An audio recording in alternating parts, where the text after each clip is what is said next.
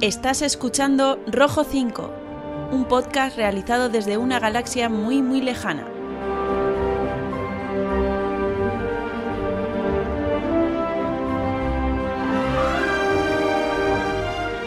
Adéntrate con nosotros en este universo lleno de Jedis y Sith, de contrabandistas y princesas, de chatarreros y soldados de asalto.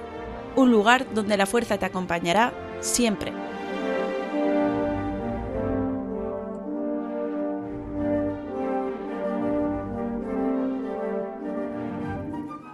Muy buenas a todos y bienvenidos al décimo episodio, primero de la segunda temporada, del podcast de Rojo 5. Tras un tiempo bastante largo sin aparecer por aquí, por diferentes causas que se han ido juntando, volvemos con esta segunda temporada y analizando algunas de las cosas que tenemos pendientes desde hace bastante tiempo. Vamos a traer hoy al podcast eh, la parte del cómic de Star Wars, la de Prisión Rebelde, tercera parte después de ese arco tan especial que fue Vader derribado, así como la siguiente parte del cómic de Darth Vader, la guerra Sotorum. También nos traeremos eh, un pequeño resumen del cómic número 20, que es otro de esos diarios de Ben Kenobi, y terminaremos con otro de esos productos que llevamos mucho tiempo diciendo que íbamos a traer y que no lo hacíamos, que es Heredero de los Jedi un libro que bueno que analizaremos un poquito en detalle con nuestro compañero Stray. Eh, sin más, comenzamos esta, este nuevo episodio del podcast de Rojo 5, como digo, primera de la segunda temporada. Esperemos que os guste y nada, nos hablamos un poquito al final del episodio. Venga, comenzamos.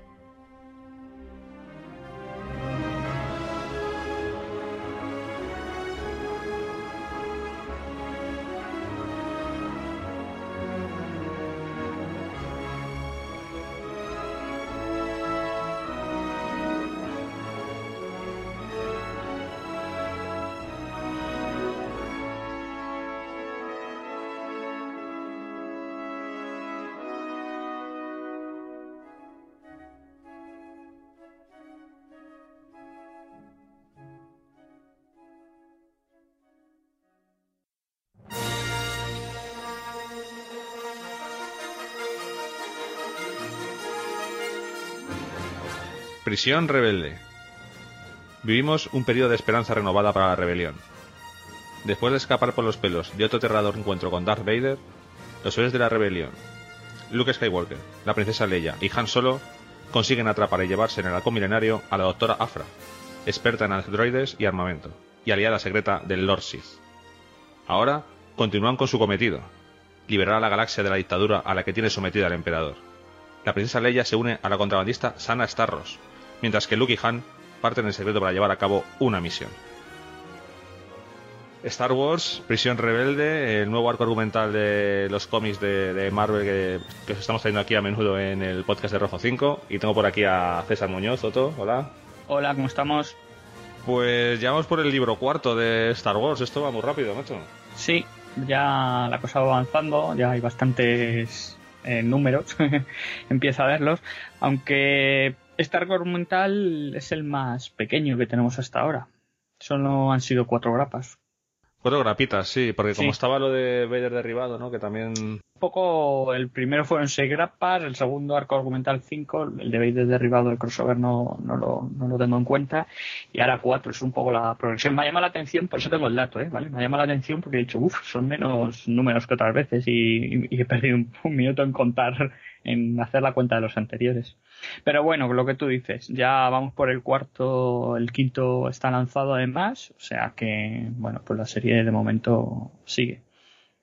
Vale, vamos a empezar a hablar antes de meternos en el cómic, hay bastantes cositas que comentar, de como siempre, la parte técnica, dibujantes, guionistas, entintadores. Yo, yo he, aprendido lo que es la palabra entintador después de hablar contigo de cómics, porque es algo que yo que soy un profano en esto de un poco de los cómics. En, el cómic eh, americano es muy habitual. en el cómic europeo es eh, más difícil. Estaba leyendo hace poco una biografía de Raf y a, a Raf también le entintaban, que Raf es de Bruguera, el Timoteo eso, y le entintaban, pero es una figura que pasa en el cómic europeo más desapercibido. Normalmente, además en los créditos, eh, como mucho se nombra el colorista. Pero es en, en, Estados Unidos los que los créditos es, es lo habitual.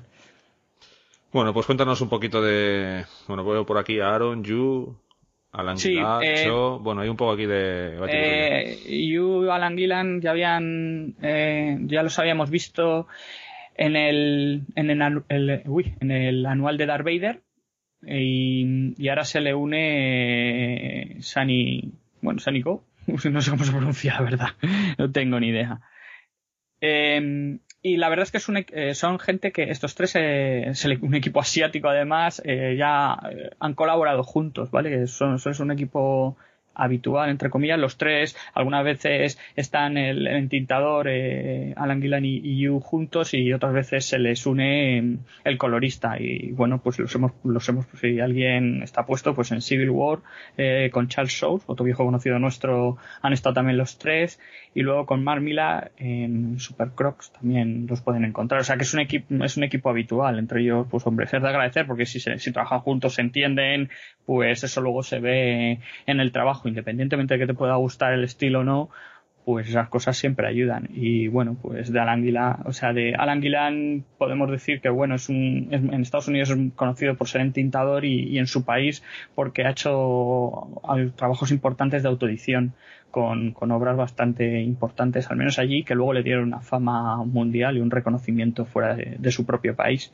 Y Francis eh, Laney, Francis Yu, pues, pues ya, en su, bueno, no sé si un momento le rodeó no sé si ahora, porque tampoco esté puesto del todo, una fama de, de tío bastante bueno, de, mm, en su momento de, promesa, entró en Marvel además pues, por la puerta grande, con muy muy poco trabajo detrás de él y, si mal no estoy informado le, le dieron eh, la serie Wolverine de Lobezno y ha colaborado con, gente con gente importante, con Claremont, con bueno con, con Mark Millar que, lo he mencionado antes y tiene bastantes obras. Em, bueno, vamos a meternos con tema de, argumentos y demás. Prisión rebelde. Evidentemente, eh, esto ocurre después de Vader derribado. Eh, si no te has leído Vader derribado, pues aquí vas a ver cosas un poco extrañas, ¿no? Como eso que hemos dicho en el prólogo de que la doctora Afra, pues ahora está un poco, entre comillas, con los rebeldes, mm, más o menos, eh, la tienen por ahí. Y, y bueno, eh, ¿qué nos cuenta de esto de prisión rebelde? Y luego ya te cuento yo un poco mis opiniones sobre esto. Pues como siempre, un resumen rápido. en, este arco argumental, pues eh, vamos a ver cómo eh, a la, eh, la, doctora Afra, y, bueno, Leia lleva a la doctora Afra a la, a la prisión Mancha Solar que es una prisión ultra secreta, y un grupo armado eh, realiza un asalto y, ella junto con Sana Starros se ven obligadas a, colaborar para recuperar el control de, la estación. Ese es fundamentalmente lo que se va a encontrar la gente si se quiere leer este argumental. Y sin entrar en muchas profundidades, eh, yo recomendaría también eh, leer que la gente se viera el, anual de Star Wars. Porque puede ser importante. Ahí lo dejo. Ahí lo dejo, sí, sí, ahí lo dejo. Bueno, a ver, una vez dicho eso, pues bueno. Pero creo que es importante, o bueno, o, hacer el ejercicio al revés, ¿eh? que tampoco. Yo lo hice tampoco, Tú lo hiciste al revés. Bien, pues... ya me había leído el argumento, o sea, el anual, ya de hecho ya lo habíamos A ver, en este siendo sinceros, siendo sinceros, yo creo que el anual de Star Wars no tienes por qué leértelo. En el sentido de que te puede chirriar cierta lo que ocurre, un detalle que ocurre o algo que ocurre, pero luego en bueno, eh, también hay una medio explicación y luego si lo recuperas, si vas hacia atrás como tú, pues no te queda incompleta la lectura. ¿Comprendes? Sí. Sí. Sí. eso. Dime, dime. No, no te voy a decir que sí, estoy de acuerdo. Más yo creo que es mucho. A ver, tampoco quiero soltar demasiados spoilers, porque igual ya con este hincapié que estamos haciendo, la gente bueno. puede sospechar, pero si no te has leído el, el cómic de el anual de Star Wars, o te lo has leído hace, como yo, un montón de tiempo y ahora que ya casi ni, ni te acuerdas de muchas cosas, no, yo antes de recuperarme el, el, cómic de, del anual y leerme luego esto, lo que haría es me leería esto y cuando llegue el momento en el que tú mismo te vas a dar cuenta de que algo pasa y que igual, pues te lees el, el, cómic de, Sí, es, sabiendo lo que hemos mencionado nosotros, pues que la gente haga un ejercicio de, de, control y ya por lo menos saben de dónde tienen que tirar para, para completar un poco el, el, sentido de toda la historia. Eso también es un buen ejercicio. Dices, mira, yo sé que voy a tener que ir ahí pero de momento no voy. Bueno, eh, has hablado de la prisión esta rebelde. A ver, yo reconozco, a mí el, el, el argumental me ha gustado. O sea, me lo he leído bastante bien, me han parecido entretenidos, a menos, no está mal. Pero me pasa un poco como me pasa con muchos de los cómics que, de estos nuevos de, de, Star Wars que está sacando Marvel, ¿no? Que es que me cuesta mucho eh, eh, creerme la historia. O sea, yo no me puedo creer que la rebelión que está, que son ahí un grupito de, no tiene un, pavo, tenga una prisión ahí súper secreta en un sitio que ni siquiera el imperio lo sabe, una prisión que vamos, que eso, vamos, ni, ni San Quintín. Entonces, yo qué sé, es un poco, me cuesta mucho entender esa, esa, esa, organización de la rebelión. Yo no la veo, es que nunca se ha visto tan, tan organizado, o sea, ni en el episodio 4, ni siquiera en Rogue One, ni siquiera en el episodio 6. Y aquí de repente parece que tiene una, una serie de, yo qué sé, de, de, de, recursos un poco, un poco extraño. Y no sé si te, eso te chirrió también mucho, ¿no? A mí al principio no, y, como es una cosa que ya hemos comentado, luego sí es cierto que pensándolo bien, eh, un poco lo que tú dices, eh, la imagen que se nos ha vendido de la rebelión, eh, sobre todo al principio, es que, bueno, obviamente hay una organización, supervivencia, de escasez de recursos, de hecho, el segundo arco argumental de esta misma serie de Star Wars empezó eh, si mal no recuerdo, con, con, la historia de que había que la flota realmente está buscando un, una nueva base. Eh, primero no es fácil, luego los recursos son limitados. Al propio Han Solo sí que recuerdo que le debían pasta o cosas así y tienen que tirar de lo que pueden. Entonces eh, sí es cierto que es difícil eh, ponerte en situación de que puedan llegar a tener estas cosas porque tampoco se te dan mucho más datos, ¿sabes? Que a lo mejor a lo mejor es, es una estación espacial reconvertida vete tú a saber, ¿no? Yo no, yo no encuentro datos, ¿eh? Ni, tampoco, tampoco he buscado mucho pero quizá quedaría mejor para, para, ayudar a creértelo, pues buscar un argumento, porque como eso le pega mucho a la rebelión, la, reconversión de cosas, eh, para su, para utilizarla, para, para utilizarlas para lo que les va a salir, o sea, para lo que van a necesitar, pues a lo mejor ahí yo creo que sí me lo creería. Pero como todo, pues sí es cierto que chirría un poco. También chirría el hecho de que, joder, o sea, te anuncian el tema como algo inexpugnable, no ultra secreto en la primera grapa prácticamente, claro, tiene que haber algo argumental, ¿no? Pues todo se va un poco a tomar morcillas. No sé, yo eh, después de, o sea, después del episodio 4, ¿no? El episodio 5, Imperio contraataca, que supone que esos cómics van entre el 4 y el 5. Joder, nos mostraba una rebelión huyendo, desesperada, buscando una base, el Imperio acosándola por todos lados, eh, un poco desesperados, ¿no? Y llegas aquí de repente, no, no, Sí, aquí estamos desesperados. Pues yo tengo aquí mi apartamento marinador, que esto es la hostia. O sea, yo aquí, o sea, bueno, puedo meter aquí a prisioneros imperiales, que tengo un montón, no se han salido, y allí no los encuentra el imperio ni para Dios. No sé, me parece un poco aumentar un poco los recursos de la rebelión, que yo creo que en ningún momento tenían, y bajar un poco la, pues la, el, peso del imperio, ¿no? En, en la galaxia, como hay un sitio donde no, no buscan, no sé, es un poco extraño, pero bueno.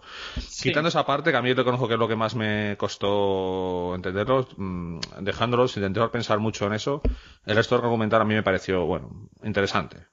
Porque como siempre están con esa situación un poco de, eh, de qué será, qué pasará, este tío que aparece tal, a mí me parece, vas leyendo con ganas de saber qué, qué pasa, ¿no? Pues dirás, joder, eso tiene que, que llevar a algún lado, ¿no? Además es, es un número, perdona, es un número, o sea, un, arco argumental en el que, un poco distinto, ¿no? Porque hasta ahora las, las tres protagonistas femeninas que hemos, por así, se puede decir así, ¿no? Eh, que hemos ido viendo, las ves, las ves unidas porque, bueno, pues, eh, eh, llevan a la doctora Afra a esta prisión que la van a dejar ahí para hasta que hable o yo qué sé o de por vida y el hecho de que bueno haya un asalto a la seguridad de la base, un grupo se infiltra, provoca que eh, estas eh, ellas las tres eh, Sana, Starros, Leia y Afra se tengan que unir como he dicho para recuperar el control no solo recuperar el control sino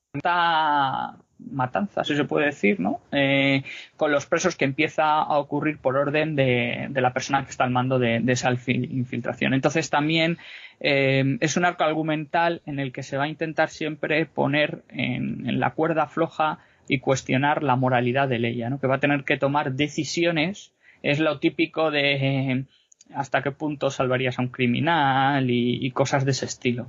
Entonces, en ese aspecto, vamos a ver, que me parece importante, bien, siempre bien, muy bien reflejado, eh, cómo actúan y qué decisiones van tomando dependiendo del carácter Afra, eh, Sana y Leia.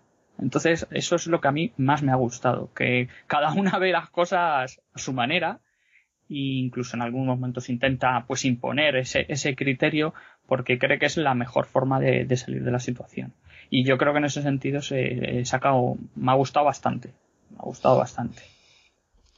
Bueno, yo creo que de argumento tampoco vamos a no. mucho más porque si no ya entramos en, spoilers y aunque estos cómics ya hace tiempo que han salido, de hecho ya estamos eh, acabando el siguiente que argumentar. Bueno, yo creo que es bueno. Sí, es que además es muy es muy corto eh, parte del argumento también luego ya eh, entra en, en, liza con lo que hemos dicho bueno, ya sería un spoiler demasiado grande y sobre todo, pues bueno, con, la idea de que va también decir que, que, bueno, que Luke y Han van a estar, em, van a perder protagonismo, no van a salir inicialmente, eh, estarán haciendo otra misión, o sea, los vamos a ver, ¿eh? pero no tienen una intervención directa en la historia porque están, bueno, están a lo suyo, vamos a dejarlo así.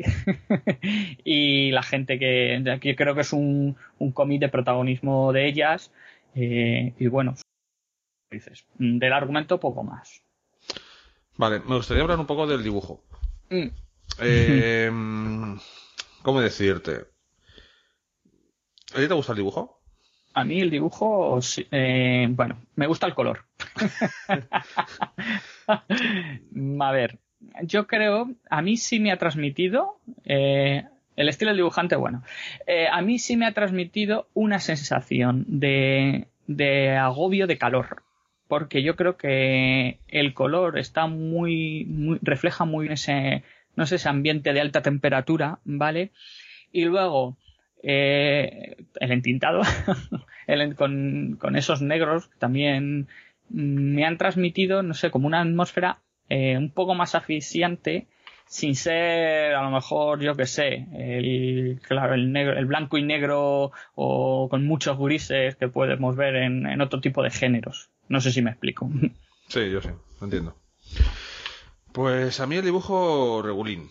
Regulín porque no sé veo los personajes como muy con poco detalle eh, supongo que será el dibujante, yo no, no, no, ya no quiero criticar eh, al, al, dibujo en sí, o sea, no creo que se haya hecho por falta de, de desgana, digamos, pero sí que a mí estos personajes en los que las caras son tan porcelanosas porque apenas tienen unos rasgos que en cuanto que se aleja un poco la imagen ya no se molestan a pintar la cara, sino que dejan un poco así demasiado ensombrecido todo. No me ha hecho mucha ilusión, la verdad, no te voy a engañar. No, no me ha gustado. Sí es cierto que el rojo predomina en, en muchas partes y bueno, teniendo en cuenta pues dónde está la prisión, ¿no? como dices tú, de querer transmitir a lo ese aspecto de asfixiante, de calor, de sitio cerrado y demás, eso sí está bien, bien llevado y, y sí te mete un poco en, en el, en, digamos, en la historia. Pero a, mí los personajes y tal como están dibujados, no sé. a ti lo que te echa más para atrás es que cuando el personaje no está en primer plano, eh, pierde definición. Sí, vamos, muchísima, además. Sí, sí, sí. No pintan eso. Y, y cuando están en primer plano, normalmente eh, hay más, eh, los, digamos que los rasgos son más hechos a base de color que a base de trazos todo, el tema, todo el tema de iluminación de una cara, por ejemplo, es porque han utilizado eh, diferentes tonalidades de rojo como para hacer esa iluminación, pero no hay, o sea, la cara es prácticamente el, el, el, el, contorno, el de, La, cara, los ojos, y el resto está todo como con color. No sé, no es, que no está mal, o sea, los hay peores. pero no es mi estilo favorito de, pintura, de dibujo, perdón. No sé el resto de nuestros oyentes si les habrá gustado o no, a ver si nos dicen algo. Pero ya digo que yo que soy muy especialito para esto. ¿eh? A mí que me gusta solamente un estilo así un poco muy realista, ya lo he dicho varias veces, y en cuanto me sacan ahí un poco reconozco que a mí me, cuesta. Yo sé que tú que eres más amante de todo tipo de, cómics y que ves, lees cómics de todo tipo de, dibujos y demás, pues supongo que lo llevarás mejor y te parecerá incluso hasta interesante el, estilo. Pero sí, a mí, a ver, yo a mí, bueno, pues hay algunos que me, pueden gustar más que otros. Eh, la verdad es que en, los números de, de Obi-Wan Kenobi, el estilo que, tiene ahora, que están, este segundo el dibujante repite en esta tercera grapa que, analizaremos, em, es el que más, o sea, ya llegando a ese hiperrealismo es el que quizás más me guste, aunque no sean, porque yo, mis gustos de cómic van por otro lado, ¿no? Pero vamos, a mí, a mí sabes lo que ocurre, que si el color ha complementado bien ese dibujo, no me, no me echa para atrás. El problema es cuando, porque a lo mejor intencionadamente quieres definir más con el color, ¿sabes? Eh, lo que quiero decir. Entonces, si luego ese, ese paso del color no, no se hace bien, ahí es cuando ya digo, buf, os habéis quedado a medias, ¿vale? En ese sentido, en la serie de Darth Vader, algunas veces el dibujo también es muy, muy limpio y yo creo que el color no, no está acompañando tanto, sobre todo en los últimos, en los últimos números. Muy bien, bueno, pues no sé si quieres comentar alguna cosita más de este arco argumental de Star Wars.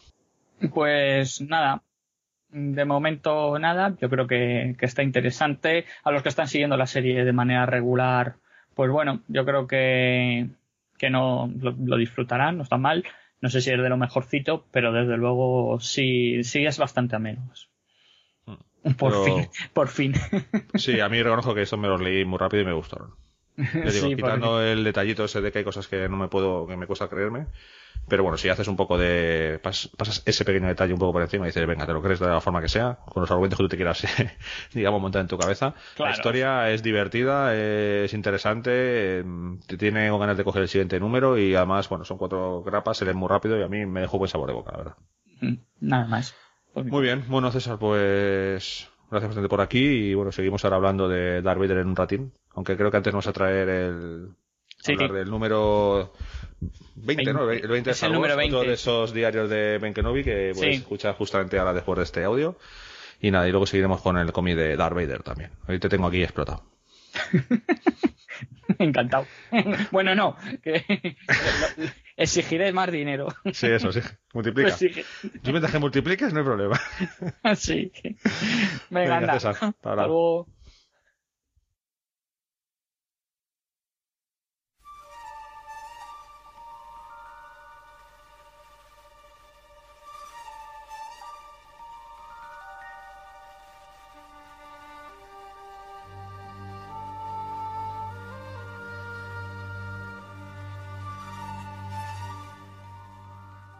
Hola a todos, aquí me tenéis de nuevo y como os hemos adelantado, bienvenidos a una nueva entrega de estas mini reseñas que estamos haciendo de la serie titulado Los diarios del viejo Ben Kenobi que nos están contando pues las aventuras de Obi-Wan en su retiro de, de, Tatooine. Nueva entrega y bueno pues ya, ya van tres que corresponde al número 20 de la serie regular y que bueno pues si alguien todavía no sabe muy bien que, de qué va esto pues recuerdo que los diarios del viejo Ben Kenobi son números independientes que se ubican entre arcos argumentales de, la serie principal. Jason Aaron y Mayhew continúan, eh, el primero al frente del guion y el segundo en la parte gráfica. Esta vez no, no ha habido un cambio de dibujante como, bueno, pues como sí vimos que había entre la primera y la segunda entrega. ¿Qué se nos va a contar en esta tercera parte? Pues bueno, en este número vamos a continuar profundizando pues en la relación entre Obi-Wan Kenobi y Owen Lars, que recordemos que en el número anterior pues desde luego no se había quedado de la mejor manera, no era muy amigable y muy fluida por,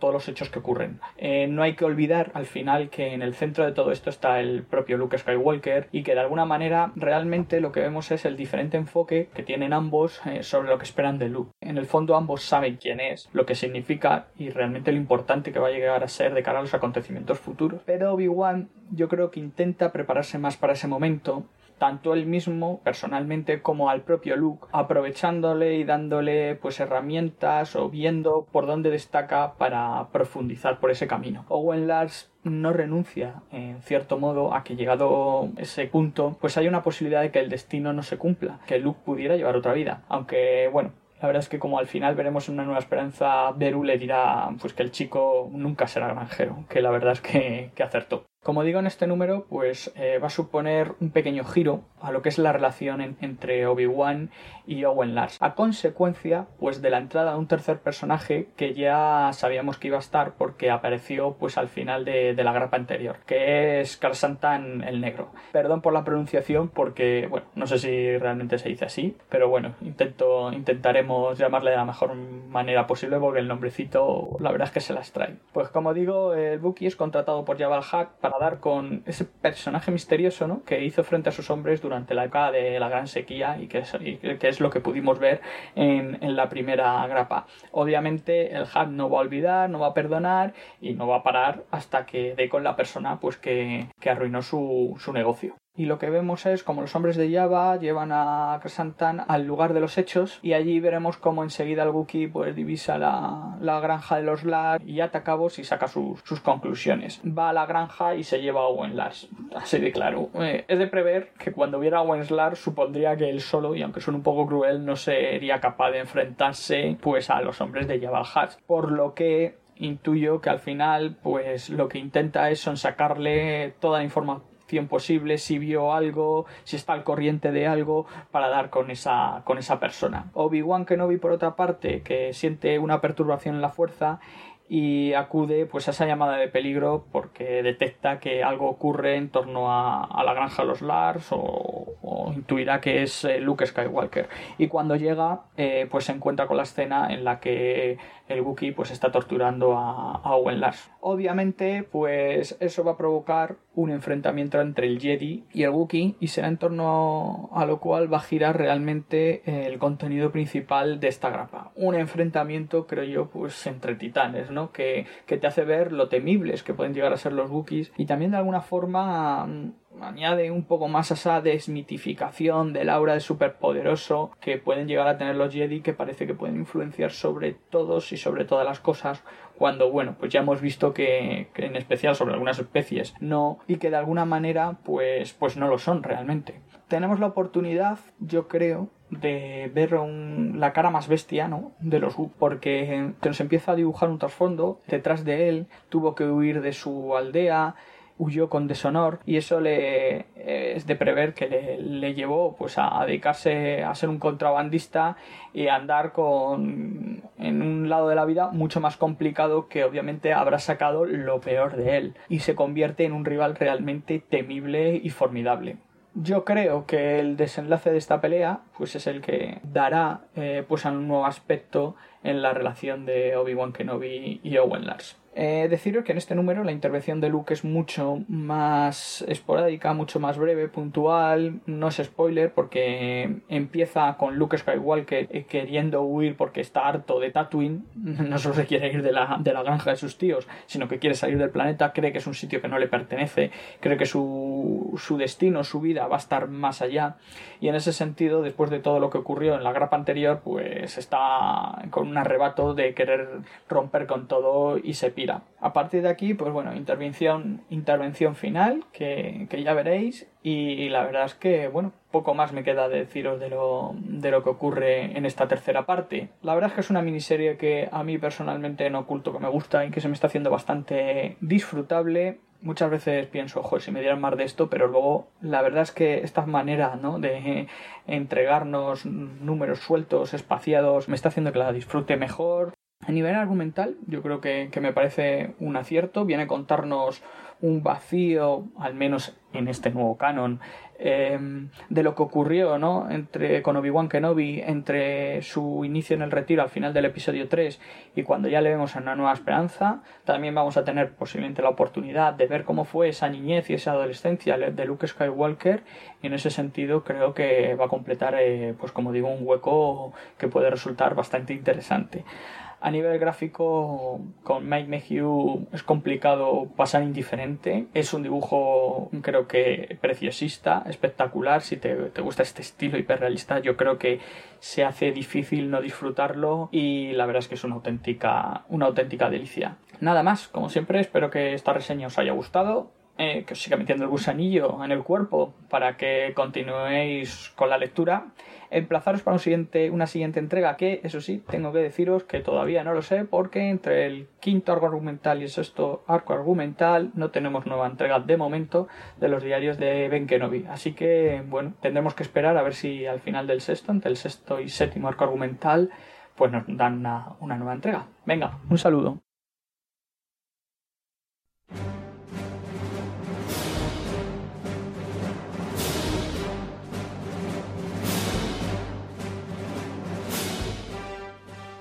La guerra de Sotorum.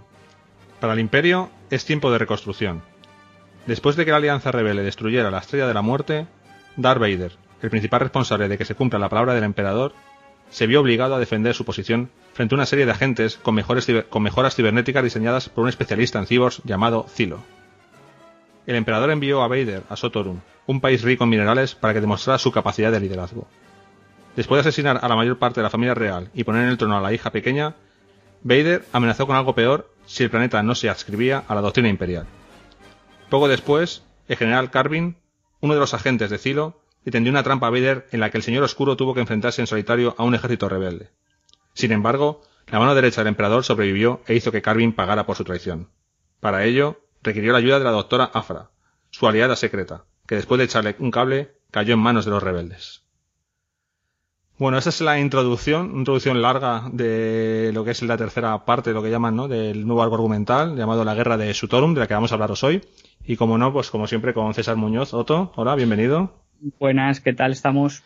Bien, bien. Después de leer todo esto casi me quedo seco porque vaya pedazo de introducción han puesto en este cómic. La verdad es que tiene sentido, ¿no? Que hayan puesto esa introducción porque aquí cuenta cosas, ¿no? Que van detrás de, del anual, ¿no? De Darth Vader y de Vader derribado, ¿no? Entonces tiene que meterte las dos cosas en una introducción y claro, ha quedado un poco larga. Sí, a ver, eh, eso es una cosa que es importante reseñar porque la introducción es importante leérsela porque sí es cierto que si, bueno, no sé si hay gente que se quiere a lo mejor enganchar a la serie o quiere ver y la, o la coge aquí porque es lo primero que le llega, eh, como viene, es el resultado de, dos eventos, ¿no? Eh, dentro de la propia saga, pues puedes estar, te puede costar más entender lo que está pasando que, si te enganchas en otro arco argumental.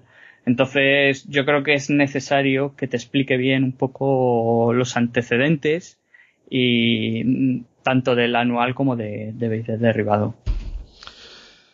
Bueno, pues vamos a siempre, vamos a quitarnos rápidamente tema de eh, tema técnico, ¿no? Dibujos, eh, autores y demás, porque creo que no hay muchos cambios. Nada, esta es la serie estable, como yo la llamo, porque eh, sí, eh, tanto bueno, el, el, Kirion Gillian y La Roca siguen siguen ahí al mando de todo, luego con el color de delgado y, luego las portadas pues, pues también de Mark Brooks. Entonces, pues bueno, son el equipo estable, es bastante paradójico, ¿no? Porque la, la, la, la serie paralela Star Wars, pues cada arco argumental nos tiene un dibujante. El, guion, el guionista se mantiene y bueno, la verdad es que es bastante... A mí me resulta muy curioso que está, además, a estas alturas supongo que ya todo el mundo sabrá que esta serie tiene fecha de estar finiquitada, tiene número de, tiene número final ya y es muy curioso que, sea el equipo como estable y que al final sea el que, el que se rompe, ¿no? Por así decirlo. De hecho, bueno, en Estados Unidos ya lleva tiempo finiquitada porque entonces mm. en España vamos con retraso e incluso nosotros vamos con retraso grabando. Cuando estamos grabando esta, sí esta, bueno, estamos grabando el análisis de esta, de esta parte, justo es el mes en el que sale, bueno, el mes siguiente sale el último número, ¿no? El número 25 de, de Darth Vader. Eso es, eh, sí, aquí ya fecha de caducidad, sí, sí. Luego, bueno, podemos dar la noticia de otra, de que habrá otra Vader, o lo podemos hablar ya si quieres, que, que bueno, que se anunció, además, si ahora estamos grabando a finales, aunque quede un poco mal esto, de finales de marzo, eh, hace 15 días se, se anunciaba que volverá a ver Darth Vader, pero será, o sea, será otra serie, eh, que lo va a llevar Charles Souls, y que es el de Poe Dameron, el de Lando, el de Obi-Wan y Anakin, y va a ser otro enfoque del personaje. Pero no va dicho, no han dicho ni cuándo se sitúa, ¿no? Temporalmente, ¿o sí? Sí, sí, se sitúa justamente después del episodio vamos, eh, de lo que yo he podido leer es eh, prácticamente ves la imagen del, bueno, prácticamente no, ves la imagen de, Vader con el emperador que están viendo la estrella de la muerte, ahí y, y ahí arranca. ¿Sabes? O sea, nos va a contar, por eso digo que el enfoque, y Charles ya ha dicho que, el enfoque es distinto, porque aquí ya vemos un Vader ya maduro y, ahí nos contarán otras cosas. Y el primer arco argumental, además, nos va a contar cómo se fabrica el sable ah. eh, láser. Curioso. Sí. Vale, entonces, pues bueno, este pequeño paréntesis. Pero el sable no lo lleva ya colgado cuando se levanta Vader, ¿no? ¿No lo tiene? Mm. Pues ese detalle no me he fijado, pero confirmado el hecho de que el arco en el, arco argumental sí se va a ir, el primero va a ser eso. Luego ya, pues yo supongo, no sé, nos contarán, yo he leído algunas cosillas de cómo de lo que donde se quiere indagar, eh, porque es el, los inicios de, del Vader máquina, ¿no? O del Anakin ya transformado en Vader y un poco todo, todo lo que tiene que, que sufrir, padecer o yo que sé qué. Pero vamos, a, nivel psicológico es otro enfoque del personaje, claro. Pues ya tienen que hacerlo, espero que lo hagan bien porque hay un libro de leyendas situado en esa justo después y está bastante bien.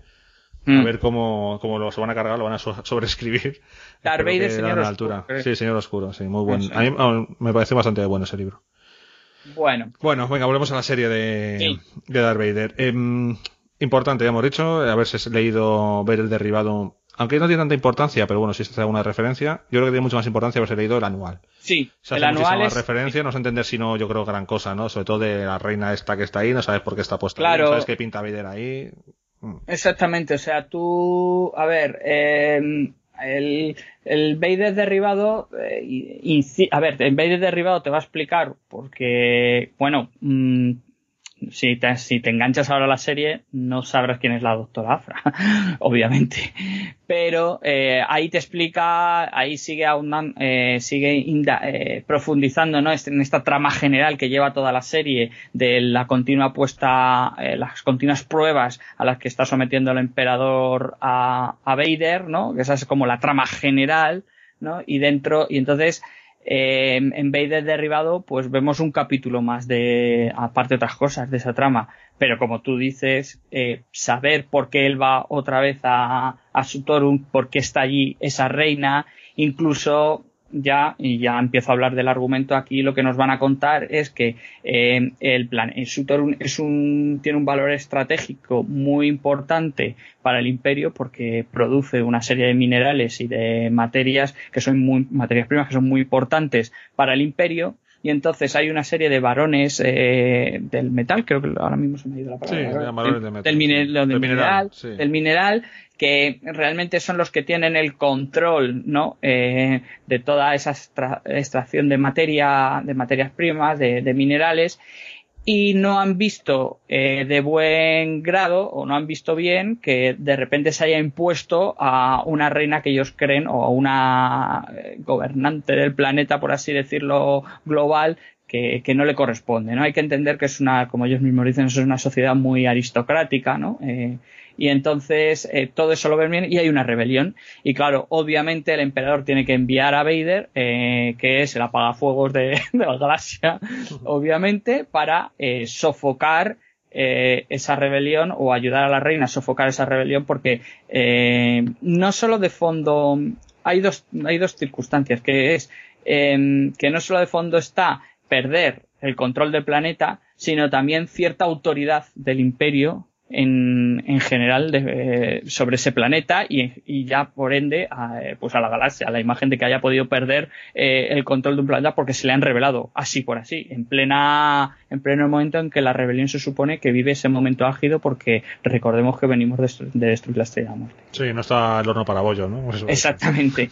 Entonces, eso, eh, eso es lo que eh, el arco argumental, eh, la, el, el eje central del arco argumental es ese. Y luego ya, pues ya si quieres, eh, eh, vamos un poco profundizando, se sigue desarrollando esa trama que hay detrás que rodea el hecho de que Vader continuamente está siendo sometido pues a pruebas de, de lealtad, de actitud frente al emperador. Y aquí ya se avanza más eh, en la trama Incluso, bueno, como ya luego termina el arco argumental, se desenmascara un poco todo. Este arco argumental sí es cierto que es el que nos va a dar las claves de, de por qué aparece Filo, eh, de quién es, de por qué aparece en toda esta serie de, como los llama Vader, engendros, ¿no? eh, que le quieren poner a prueba y, y eso, la respuesta está aquí de alguna manera, como esto acaba, ¿no? El siguiente arco argumental será el último. Eh, no sé, a mí me ha parecido que se ha dado esa explicación aquí para ya quitártelo de encima y, ir al desenlace en el siguiente arco argumental que bueno que yo lo he podido leer por ritmo USA y bueno pues tiene pues tiene un el desenlace sí reconozco que, que está bastante bien pero se ha necesitado antes quitarse esa parte ¿no? para ya dar las explicaciones Bien, bien, buen resumen. sí, a mí me daba un poco de miedo hablar del tema del, del final, pero creo que es importante, o sea, al final te lo iba a sacar, porque es importante contar un poco que, que en este arco vamos a llegar a, bueno, una conclusión que no va a explicar mucho, ¿no? De los números anteriores, y creo que es importante, ¿no? Porque durante los análisis que hemos hecho de los cómics de Darth Vader muchas veces nos hemos o sea, hemos dicho que, que, la serie a veces era un poco como extraña, ¿no? Que Vader parecía un Mindundi, que parecía como una cosa un poco rara, ¿no? Eso lo hemos comentado yo creo en algunos análisis de, de Darth Vader. Y, y, no nos encajaba. A mí cosas que seguían sin encajarme. De hecho, cuando empezaré otra vez la serie, esta, esta documental, seguía sin encajarme. Digo, es que hay cosas aquí que no, no me cuadran para nada. Bueno, luego te dan una, una explicación, mm, más pierden ciertas páginas en hacerlo, o sea, no es una viñeta, sino que bueno, te lo explican un poco decente y, y bueno, ahí ya te puede gustar más o menos, pero por lo menos si tienes una explicación de qué está pasando, de qué ha ocurrido y bueno, y por qué este estilo que, que bueno, ni siquiera el propio dibujante sabía que iba a tener tanto protagonismo, al final, bueno, pues lo tiene, ¿no? Exactamente, sí. A ver, yo estoy de acuerdo contigo. Es decir, yo he sido uno de los que no veía muy bien a qué venía todo esto. ¿no? Eh, o, o, de dónde venía. Es que tampoco sabía muy bien cómo definirlo, ¿no? La explicación, pues bueno, me ha dado una explicación. A mí personalmente, pues, pues bueno, no sé si es la mejor trama que podían, como trama general, eh, que podían haber inventado alrededor de Vader. Porque a mí cuando se mezcla demasiado, cuando entra en, entra en escena esa, esa parte de, de, la trama, muchas veces me da un bajón, o sea, en la lectura.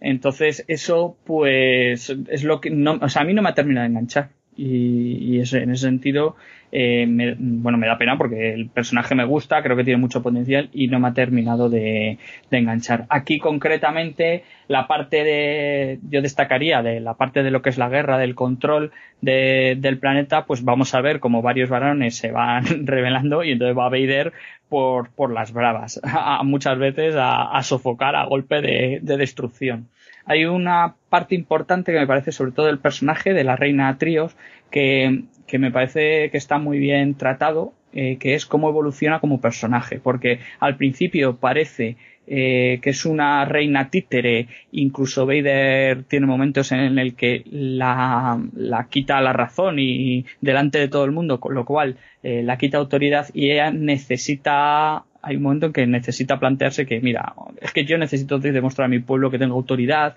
y entonces muchas de las decisiones, o alguna de las decisiones que luego vamos a ver en, la mitad del arco argumental, que en, con ciertos conflictos con otros varones, eh, la, tienen relación con ese crecimiento que necesita como personaje. Y a mí esa parte, por ejemplo, me ha parecido bastante interesante, ¿sabes? Independientemente de que, bueno, pues la guerra pueda ser de aquella manera, ¿no? Pero me parece me parece que, que, en ese sentido el personaje sí me ha gustado. Habría que ver hasta dónde da de sí, si van a hacer algo con él, porque tiene un final que, un final no el final del personaje porque pueda no morir o no morir, sino porque luego al final toma una decisión, unas decisiones que me, que me ha gustado y que refuerzan eso que, que estoy contando. Pues visto un poco lo visto, eh, con tanto Star Wars, la serie Star Wars como la serie de Vader, que están recuperando muchos personajes, que van dando vueltas y demás, pues no te extrañe, no me extrañaría que lo volviéramos a ver en algún momento, porque, porque sí, están utilizando mucha recurrencia, ¿no? De personajes. Vemos como Afra pasa de un cómic a otro, uh -huh. vemos como, bueno, en el cómic de Star Wars sale un personaje que, que salía también en otro anual de Star Wars anterior, tal, o sea, van encajando ciertas cosas que, que bueno, eh, no me extrañaría, no me extrañaría. Bueno, y sí. bueno, pues luego en cuanto a la guerra personal de, eh, de Vader contra Zilo, pues tendremos un, un nuevo episodio contra otros de, de, estos, de estos acólitos y, y eso será lo que, bueno, al final también va a servir un poco para empezar a, a lo que hemos dicho al principio, ¿no? A desenmascarar la trama y a, y a dar las explicaciones, ¿no? Es un poco más, creo yo, para que, de, para que descubran. ¿Ya te has hecho amigo de Triple Cero y BT1 no, o no? No, no, no. Además, eh, creo que eso sí lo puedo decir, en, creo que es en el 20, ¿no? Al final hay como una especie de mini cómic. Sí. Vale, que ya me estoy viendo venir. Porque además es que el título son Las desventuras. Eh, voy a... Espera, lo voy a mirar las desventuras de triple cero y desventuras. Es que ya el, el título de desventuras no, no. Desventuras de triple cero y BT1. guion Kirion Gillian, dibujo y tinta Mike Norton y color David Curiel. ¿Ya te, ves una serie de estos droides o qué? No, a lo mejor pueden hacer algo. Eh, el que sea lector de DC y de Batman, el último Batman de Miller, lleva un mini cómic dentro. Que bueno, que también es un buen... No es lo de el mini cómic o la historia dentro de la historia del, del Watchmen. Eh, esto es un mini cómic que puedes incluso quitar la grapa, ¿vale? En las grapas, el que haya hecho la grapa lo sabrá. Eh, si, si lo sigue, ¿no? Y no sé si esto puede ser una especie de tres paginitas que te incluyen de vez en cuando contándote las desventuras de estos dos, ¿eh? Tenemos que hacer un análisis entonces no, también. No, no, estoy enterado, ¿eh? Pero eh, ojo que al principio cuando me lo empecé a leer, al final digo, porque me sacó un poco que, que estuviera en esa parte y digo, ¿y esto a qué viene ahora? Digo, bueno, a lo mejor yo qué sé, para enlazar con el siguiente. Pero yo creo que, vamos, voy a ver si me entero y podemos resolver el enigma, pero tiene pinta de, ser algo de eso, ¿eh? No sé. Bueno, bueno, lo veremos. Yo reconozco que casi no me lo leo. Quiero decir, mucho, en casi todos los cómics de grapa aquí que trae Planeta, eh, al final siempre te mete un resumen o, unas páginas de otra serie. Claro, pero es que luego tienes el resumen, que es el de Poe Dameron. claro, por ejemplo, entonces, claro, yo llegué ahí y vi eso y pensaba que era un principio de la siguiente algo argumental. Porque ponía, mm. el cómic acaba y pone, seguimos en el cómic número 21, ¿no? Ya, sí. Entonces yo lo vi lo otro y dije, ah, pues mira, me están poniendo una, una, introducción. Digo, va, digo, ya me lo leeré cuando tal. Pero claro, mirando luego, digo, joder, son muchas páginas. y pongo a leer, pongo a leer, y llegué a donde vi el final que ponía guion de tal y cual, y dije, ah, pues esto va a ser una historia. Y me la leí. Y supongo que será, vamos, yo reconozco que no me he leído el, todavía no empecé a leerme la última, la última arco de Darth Vader. Estoy bien intentar leérmelo cuando salga el 25 este mes, pues leerme todo el tirón, porque llevarlo uno a uno al mes, la verdad es que al final me cuesta luego mucho acordarme. Entonces no me lo he leído. No sé si sirve de puente o no, ya lo veremos. o ya lo veré. Tú ya lo sabes, pero yo ya lo veré. Em, ¿Qué te quiero contar así? Em, en el número 18 tenemos a Constantino Romero, ¿no? Eh, se habló mucho de que se iba a hacer una, de que La Roca había hecho un homenaje, ¿no? A, al desaparecido Constantino Romero y el que quiera saber en qué cómic sale exactamente y demás es en este argumental en el número 18. ¿Qué te ha parecido el personaje? No tiene tampoco mucho papel. No sé si dicen hasta ni su nombre. Yo creo que no tiene ni nombre. Sí, es el Chamberlain Jolie. Ah, pues mira, ya sabes más, ya dejado el nombre más que yo. Sí, Chamberlain Jolie.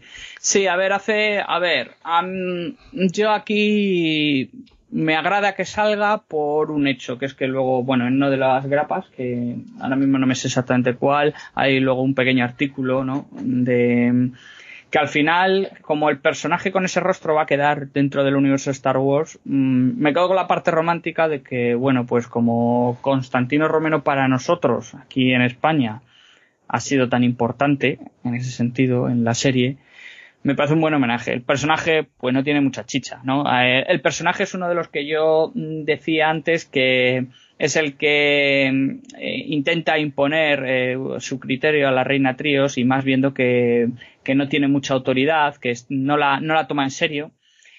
Y, y, es uno de los que provoca cierta decisión de ella de golpe de mando.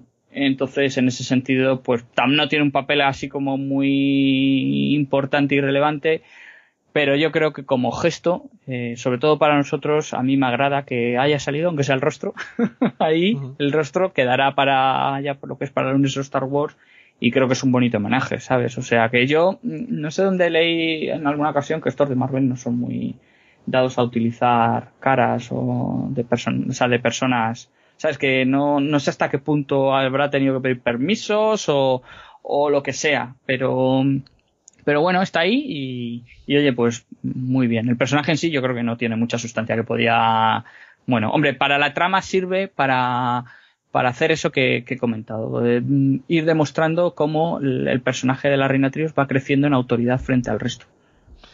Sí, este homenaje que, dices está en el número 18. Al final del cómic, en el número 18, tenéis esa pequeña como página o doble página en la que hablan de, bueno, de este homenaje a Constantino Romero. Y bueno, está bien, me parece un buen detalle. Hmm. Los americanos no entenderán nada porque tampoco lo conocerán. Y para, para los españoles, pues oye, es, la, es la suerte de tener un dibujante español. Sí, pues yo decía lo de los rostros conocidos porque en algún momento me pareció leerlo. Entonces, no sé, pero ya lo que tú dices, los americanos a lo mejor ni se han dado cuenta.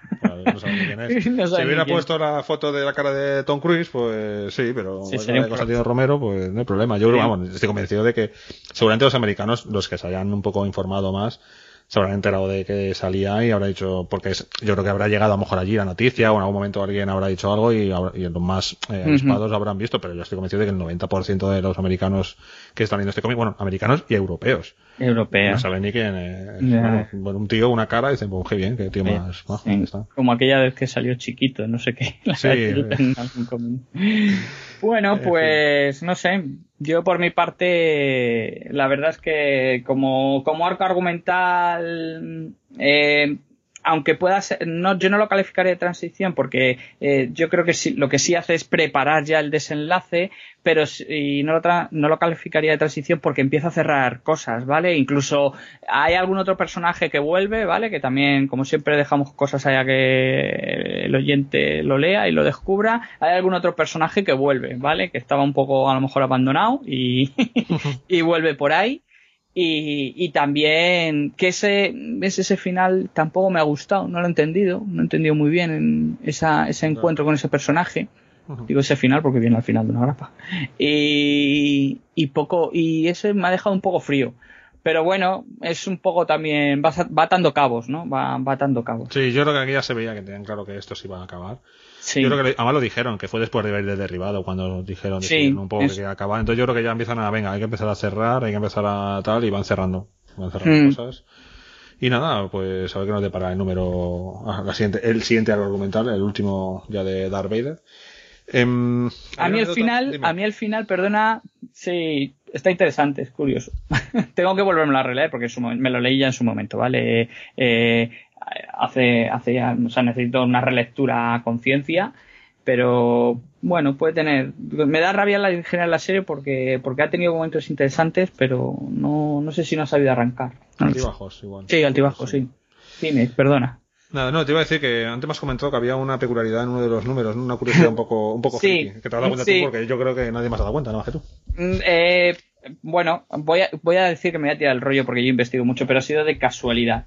Eh, dos, bueno, hay una que es que en el número 20 te dicen que han tenido un error de impresión. Siempre en, en las grapas te ponen no solo la portada sin los créditos ni nada, sino que te anticipan la portada del siguiente número. Y en el número 17, pues nos incluyen una portada de Star Wars en vez de una de Vader.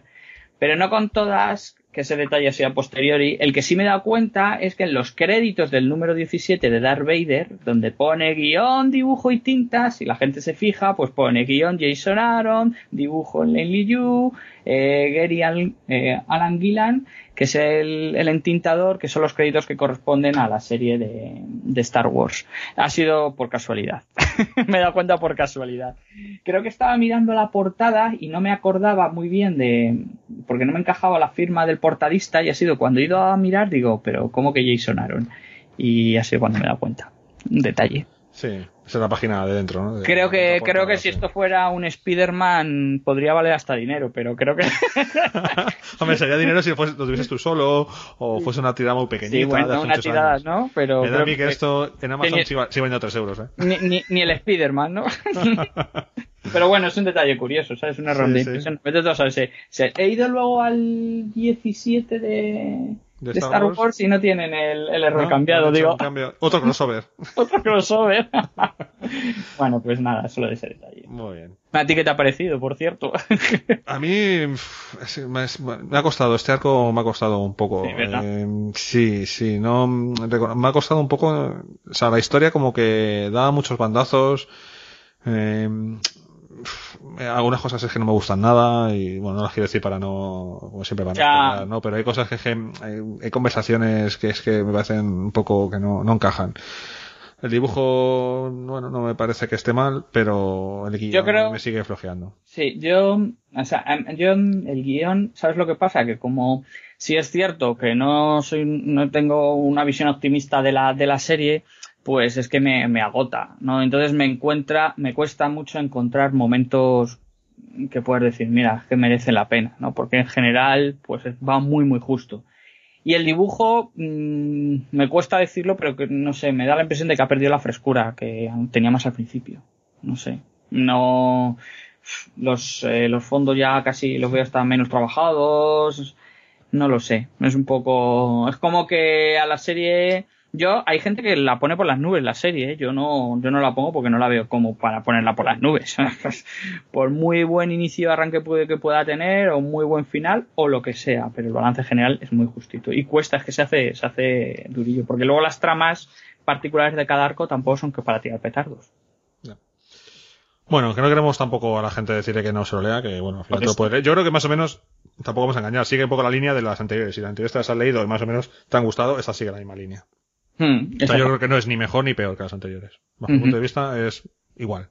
Entonces, bueno, si las anteriores te están gustando más o menos te parecen entretenidas y tal, pues esas yo creo que te va a seguir gustando y entreteniendo. Si las anteriores te parecieron que eran muy flojas, esta te va a seguir pareciendo floja. Sí. ya te digo, no creo que ni, o sea, ni es peor ni mejor, es igual. Exactamente. Muy bien, César, pues nada, ya bueno, el siguiente de que analizaremos ya será al final de esta de este eh, de esta serie de Vader de Darth Vader. Ya hablaremos dentro de quedará un tiempo todavía para que la hagamos. Así que nada, ya te, te rescataré para otro cómic, que además hay más series que vamos con cierto retraso y hay mucho que mucho trabajo que hacer. hay que currar. Hay que currar. Muy bien, César. Venga, hasta luego. Venga, hasta luego.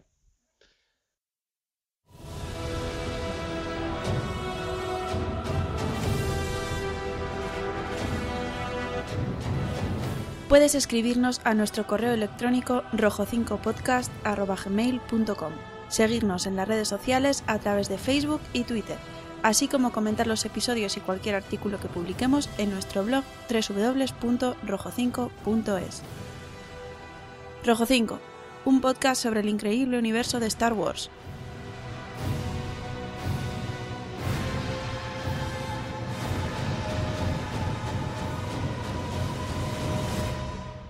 disponible en iVoox e iTunes.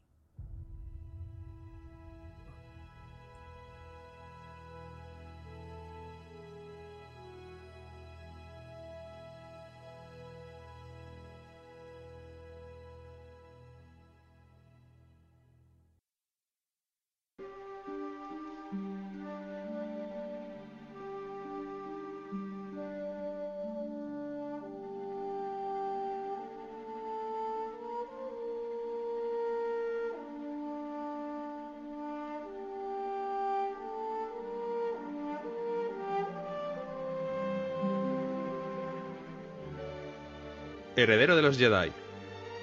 La destrucción de la Estrella de la Muerte da renovadas esperanzas a la asediada Alianza Rebelde. Pero la persecución implacable a la que somete Darth Vader y la tropa imperial está pasando factura a los recursos de la Alianza.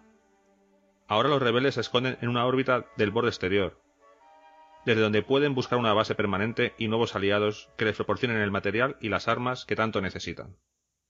Luke Skywalker, héroe de la batalla de Yavin, se ha unido a los rebeldes, poniendo sus formidables habilidades de pilotaje al servicio de cualquier misión que los líderes le asignen.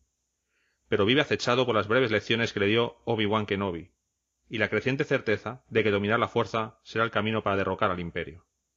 Perdido, sin la orientación del viejo Ben, decidido a servir a la rebelión en todo lo que pueda, Luke busca la forma de mejorar sus habilidades con la fuerza. Bueno, por fin nos traemos al podcast el libro de Heredero de los Jedi. Yo no sé la de veces que hemos anunciado que íbamos a tratar y al final entre nosotros se ha ido retrasando. Y tengo por aquí a Stride, después de mucho tiempo. Stride, ¿cómo estás? Aquí andamos, echándonos de menos a todos. Tenemos aquí a nuestro gallego favorito que se nos ha ido más al norte, ahí por Inglaterra. Más, más aún, sí. bueno, bueno.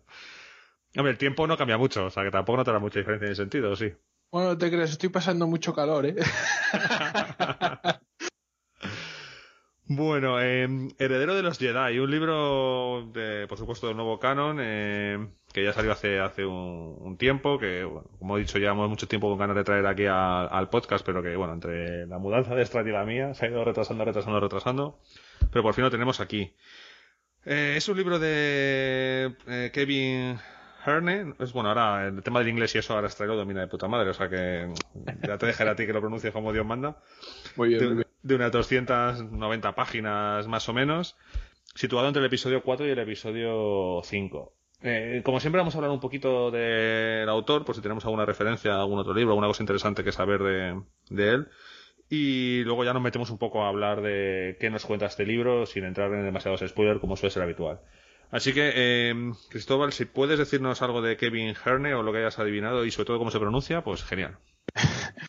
bueno, pues la verdad es que no hay mucho que decir sobre este señor. Es decir, eh, se llama Kevin Hearn em, y tiene una serie de libros bastante conocida que yo desgraciadamente no he leído, que se llama The Iron Druid Chronicles. Y Hero of the Jedi, Heredero de Jedi, es su primera aproximación al universo de Star Wars como, como autor. Luego también tiene una novela eh, que se llama Tricked, eh, que el, el, New York Times la puso en su lista de bestsellers tampoco la he leído por desgracia. Y alguna otra novela más que también tuvo así un poco de éxito, eh, no recuerdo ahora, Shattered me parece que se llamaba. Y, nada, es un profesor de, de, inglés que se dedica ahora a escribir y no sé si seguirá escribiendo más sobre el universo de Star Wars. Veremos. Veremos a ver, veremos a ver. Eh, bueno, es, yo no sé si es porque es su primera novela o no, eh, así en líneas generales, la novela a mí me ha parecido un, pelín flojita en algunos aspectos. Yo no sé si es un tema también de esto de que no ha escrito nunca en el universo Star Wars o, incluso su forma de, de, escribir esta novela, porque hay una cosa que a, mí, que a mí me llamó la atención nada más empezar a leer la novela y es que está contada en primera persona. Y eso es algo un poco extraño a veces. Sí, yo, yo leí sobre eso antes de empezar a ver el libro y solo hay otro libro que está escrito en primeras personas de Star Wars del, del, viejo canon, me parece. O sea, por eso me llamaba un poco, un poco la atención. Pero la verdad no sé si te dio la misma sensación que a mí, que es completamente omitible. Es decir, no, no ganas ningún tipo de, de insight de Luke, salvo en, en ciertos momentos puntuales. Sí, bueno, vamos a contar un poquito de qué va y ahora ya sí que centramos un poco en, en ese tipo de, de cuestiones. Okay. Danos un breve resumen de qué nos vamos a encontrar en Heredero de los Jedi. Bueno, pues es un libro mmm, que comienza bastante lento, la verdad, y es como una pequeña sucesión de misiones secundarias para llegar a la trama final. Al principio Luke, eh, bueno, se sitúa después de la batalla de Yavin, pero tampoco nos especifican en qué momento. No se sabe si son unos días, unas semanas, unos meses, unos años. Después, ahí estoy un poco descolocado. Eh, pues Luke eh, tiene una misión de, de, ir a Rodia a, hacer un trato con, con, los rodianos para conseguir armamento para la alianza. Y como Han Solo y el halcón milenario están disponibles, pues mandan al segundón. ¿eh? eh a cumplir esta misión con una nave completamente desarmada. ¿vale? Entonces, de camino a Rodia, eh, salva a una nave que estaba escapando de unos cazastais, que luego resultará ser clave para, para la alianza. Casualidades de Star Wars, como siempre.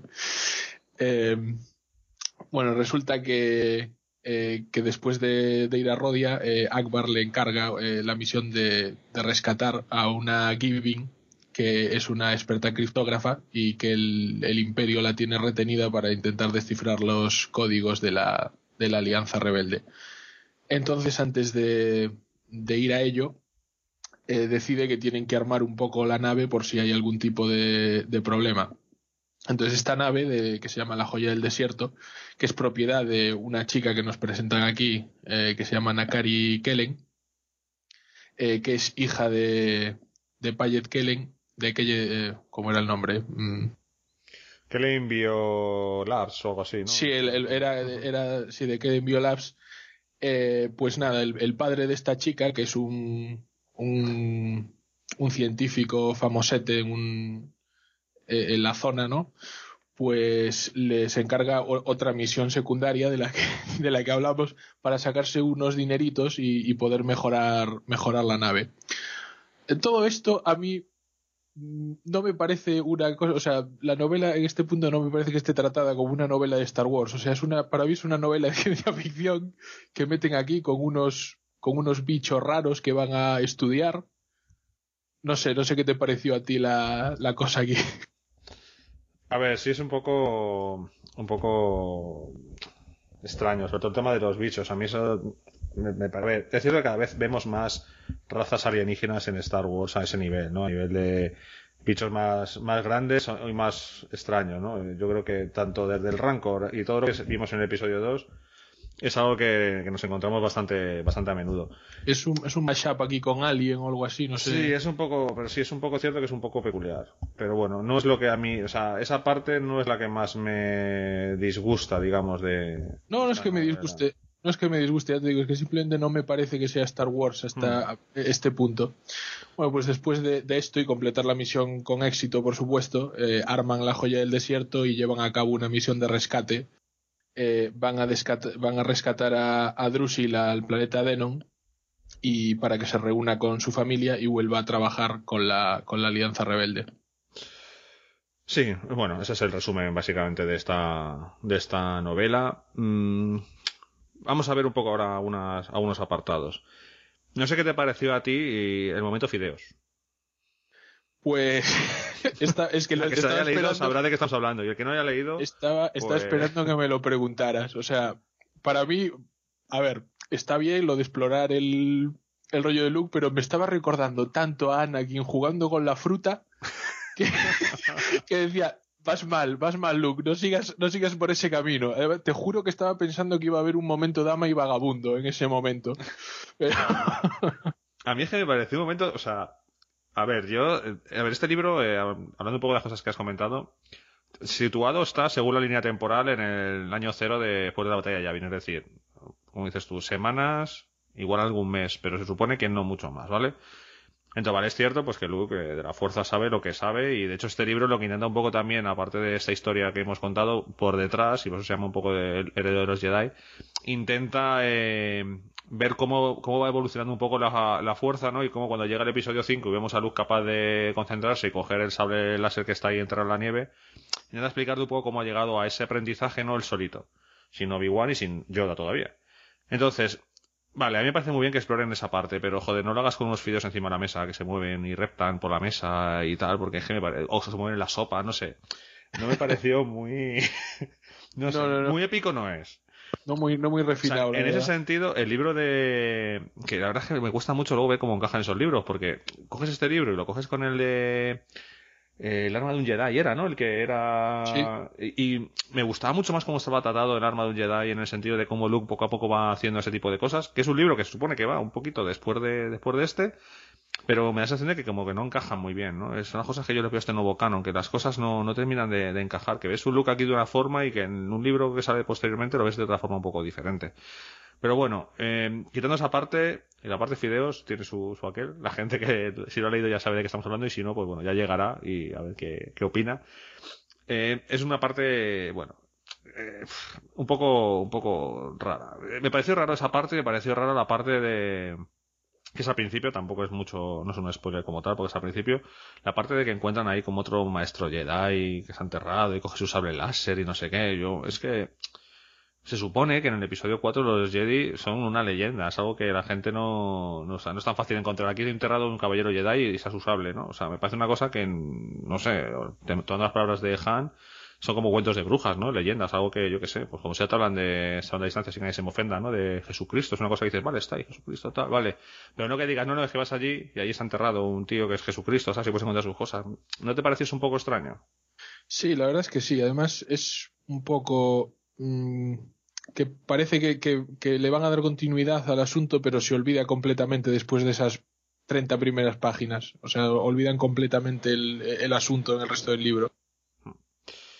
Bueno, en cuanto a Nakari, Kellen, que desde el principio se ve que va a haber algo de, de tema por ahí, ¿verdad? Eh, sí. aparece ya se ve que tal. Además, como el libro está contando en primera persona, pues enseguida te das cuenta que a Luke le mola, porque claro, como es en primera persona, él se queda, te lo tiene que contar, porque si es en tercera persona, pues es muy fácil decir la mira, pero no sé lo que está pensando, pero como aquí es en primera, pues dice lo que está pensando, y vamos, le falta denudarlo con la mirada, pero mm, es verdad. Pero bueno, eh, eso también, pues, mm, bueno, tampoco voy a decir mucho más de esto, pero un personaje como esta chica que no, no, no sabes nada más de ella y demás, pues bueno, yo creo que era bastante fácil saber un poco cómo, cómo iba a terminar. Sí, Bueno. Desde, desde el minuto uno y conociendo el viejo canon, ya sabemos cómo va a acabar la cosa. Y en cuanto a Drusil, la Giving, para los que no sepan lo que es un Giving, em, sale, es una raza que sale en el episodio 4 en la cantina de Mos Eisley, es el que tiene, yo siempre digo que es el que tiene la máscara de Scream.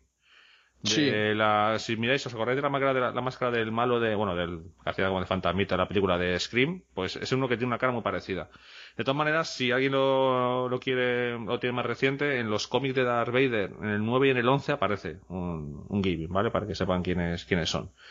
Y bueno, aquí meten bastante su trasfondo. Reconozco que no estaba yo muy puesto en el tema de los giving. Y entonces, esa parte que hacen de que son expertos matemáticos y que saludan con números y que se saludan planteando ecuaciones que lo tienen que responder y tal. No sé si es algo del nuevo cano o del viejo. Yo no sé si tú sabes algo. Yo reconozco que eso no lo sabía. Eh, no, no, la verdad que no sabía nada y me pareció bastante curioso. Todo lo que sea saber de aliens y tal, a mí siempre me parece bien que lo vayan metiendo así poquito a poquito en, en los libros. Bueno, yo digo, me gustaría, a ver si lo miro, lo miro y investigo un poco si esta raza siempre ha sido así o es algo que se han inventado para este nuevo, nuevo canon, pero me parece curioso, interesante. En cuanto a personajes que más que veamos por ahí, pues tenemos, bueno, en el trasfondo siempre están los mismos, ¿no? Sale Leia, sale, o por lo menos nombra, bueno, Leia sale, Han. Sí, Leia sale. Han creo que se le nombra, no sé si sale en algún momento, no me acuerdo. Eh, Akbar también está por ahí, con esa nueva característica que le han puesto así de tan severo, tal, que a mí me parece un poco, un poco extraño. Sí. Y, y R2. Más, ¿no? Y bueno, y R2, bueno, R2 sí, Por R2 supuesto. siempre va con siempre va con Luke a todas partes. De hecho, si cogéis el, el libro, si no me equivoco, en el anverso sale R2, o sea que Sí, sí, está en la contraportada. Una imagen muy bonita, además, una ilustración que tiene el libro bastante chula, que en España salió así, en otros países han cambiado, han metido una en la que salía Sí. con Akari esta. En Brasil tiene una portada distinta así con Nakari. Bueno, eh, está bien, es una imagen, imagen chula. A mí me, el libro, la verdad es que la imagen me evocó bastante y me dio muchas ganas de, de leerlo. Y el prólogo también, porque te ves el prólogo y dices, joder, está bien. Pero luego, el libro es un poco flojete, ¿no? Sí, cogea, cogea bastante. No aporta gran cosa a la hora de lo que es el nuevo canon. No vas a encontrar aquí algo diferente que te dé respuestas. Creo, sigo pensando que de los que he leído de Luke, el que más me gusta sigue siendo el arma de un Jedi. Me parece un libro bastante más. Y eso que es mucho más finito, me parece bastante mejor que este. No sé si tú Sí, opinas yo, lo mismo. yo opino lo mismo. De los que hemos leído de, de, de estos dos de Luke, es, el mejor es el otro. Para fans de Star Wars, igual alguien le, le gusta más este porque es distinto, no sé. A mí este es más novela, ¿no? Es decir, este, pues bueno, son 300 Sí. páginas. Se lee rápido porque, quitando alguna parte que se puede hacer un pelín más pesada, el libro es bastante, bastante ligerito y, y se lee rápido. Pero claro, el otro es mucho más cortito, pero me da la sensación de que es mucho más profundo, de que ves un poco más a Luke en una situación un poco más... Sí, de hecho, a ver, yo sinceramente hubiera cambiado el título de los libros. O sea, a este le llamaría el arma del Jedi y al otro heredero de los Jedi, porque realmente como que entrena y mejora mucho más su, su tal. Y este, pues, eh, parece que va a girar en torno a una espada láser rodiana, pero al final la olvidan completamente. ¿No te quedó la sensación como que es la primera parte de, de una serie o algo así, que van a volver a esto? Pues, no lo sé, porque es raro que a esas alturas un libro que ya ha sa- ha salido hace tiempo. O sea, este libro fue publicado en 2015. Si hubiera una segunda parte planeada, habían dicho algo. claro, que lo que- rescaten en algún otro libro de más del futuro, no lo sé, pero es cierto que yo, claro, cuando, o sea, cuando te empiezas a leer el libro y llegas a esa parte de Rodia y, y ves que encuentran la tumba de, ya digo, estos son, no, que nadie se asuste, estos son las primeras 20 páginas. Sí, sí, no, no, no, sí, no es. Eh, y encuentran la tumba de, de un caballero Jedi, del abuelo de una chica de allí de Rodia que le enseña dónde está la tumba y encuentran un sable láser y luego lo abre para investigar un poco cómo funciona y tal. Y dices, joder, pues a mí esa parte me gustó. Digo, tiene buena pinta porque a lo mejor a partir de aquí, pues yo que sé, vemos un poco cómo encontramos respuestas de cómo luego Luke es capaz de hacer- construir un sable láser en el episodio 6 o vemos cómo, yo que sé, cómo cómo a través de algo mejora sus capacidades. Yo me esperaba pues que iba a encontrar algún tipo de, de algo, no lo sé. Pero es que esa parte pasa, acaba y se acaba. No hay más referencias, no se dice nada más y a partir de ahí la novela cambia completamente. Es un poco, Sí, sí. un poco peculiar, Es- ¿no? Es una es que solución está- un poco extraña. Sí, es que es tal cual. Lo voy a abrir para ver cómo es. R2 escanéalo y ya está, se acabó el asunto. No se vuelve a mencionar el sable láser. Pero bueno, la parte más bonita del libro es, para mí, más que la historia que, bueno, es bastante sencilla, es, bueno, ver un poco los pensamientos de Luke, de cómo está un poco obsesionado por intentar eh, aprender la fuerza y sobre todo un poco desesperado en que no sabe cómo, cómo lo va a hacer, ¿no? Porque claro, saca sin maestro y no sabe cómo, cómo va a ser capaz de entender, mm, a, a ser capaz de hacer las cosas que hacía Obi-Wan, ¿no? Que él vio hacer Obi-Wan y, y bueno, en ese sentido sí que está bien, aunque yo creo que no está bien, o sea, la idea es buena, pero no- para mi punto de vista no está del todo bien plasmada. No, yo concuerdo. he hablado con bastantes gente que ha salido este libro, con otros compañeros, amigos y demás, y todo el mundo más o menos opina lo mismo. Siempre que les pregunto qué opinan de, de Heredero de los Jedi, la primera palabra que sale a la palestra es que es un libro raro. Sí, sí, esa es la palabra, raro. Es un libro raro, me decían, es muy raro. Así que nada, pero vamos, que no es terrible, es, es leíble. Mm, yo creo que, por ejemplo, ahora que viene el veranito es el típico libro que te puedes llevar a la playa para no ser, para desconectar un poco la cabeza, leer un poco algo de Star Wars, sin que tengas que estar ahí eh, alguna lectura, digamos, muy espesa. Así que, bueno, pues yo esa es la recomendación un poco que, que damos desde aquí. No sé, Stride, si quiere pues añadir alguna cosita más de, de este libro, alguna cosa que creas que sea interesante comentar, algún personaje, algo. No, yo creo que no, es que tampoco tiene mucha profundidad. Lo único que quien lo vaya a leer, que no lo haya leído todavía, que tenga en mente que el principio es un poco lento. Eso, seguro que si vas con la idea ya preconcebida te ayuda un poco a pasarlo más amenamente. Sí, porque luego ya coge carrerilla. Luego más o menos a partir de... Bueno, más o menos a partir de que empieza la segunda misión, la que hemos dicho que la primera misión es un poco como ir a Rodi a recoger, intentar negociar para armas para la rebelión pero cuando ya empieza la segunda misión, que es con la, cuando ya llegan a Kari, ya luego ya la cosa bastante, bastante rápida. Y bueno, pues eso, te vas a encontrar de todo, alienígenas muy raros, eh, persecuciones, muy juego de rol en cuanto a persecuciones en, pues en cloacas y no sé qué, cosas así un poco, poco graciosas y bueno, también juegan un poco con dualidades de personajes, si son buenos, si son malos, si les están ayudando, si no, y eso también tiene su, su gracia. Así que, bueno, pues un libro que no es un 10 ni mucho menos, pero tampoco es un suspenso. Para mí es un libro, bueno, pues que, que ya se puede leer, no es terrible. Y que, bueno, recomendamos que, o sea, que os, eh, podemos decir que lo, leáis ahora y ya nos diréis qué os, os ha parecido, a ver si os animáis a, comentarlo. Muy bien, Strike, pues nada, muchas gracias. Te, te tenemos por aquí de vuelta con algún otro libro. No sé cuál te toca ahora, cuál te he encargado, ya no me acuerdo. Eh, Lores de los Sith, me parece. Lores de los Sith, pues nada, Lores de los Sith. No, perdón, el segundo de, ah, consecuencias, el de deuda de vida, sí. Pues ya sabes, a ponerse las pilas. Que, no, lo, que, luego tarda mucho en aparecer por aquí, no puede ser. lo tengo aquí preparadito. Muy bien. Bueno, chicos, pues nada, eh, hasta aquí herederos de los Jedi y nada, seguimos ahora con el podcast. Hasta ahora. Adiós.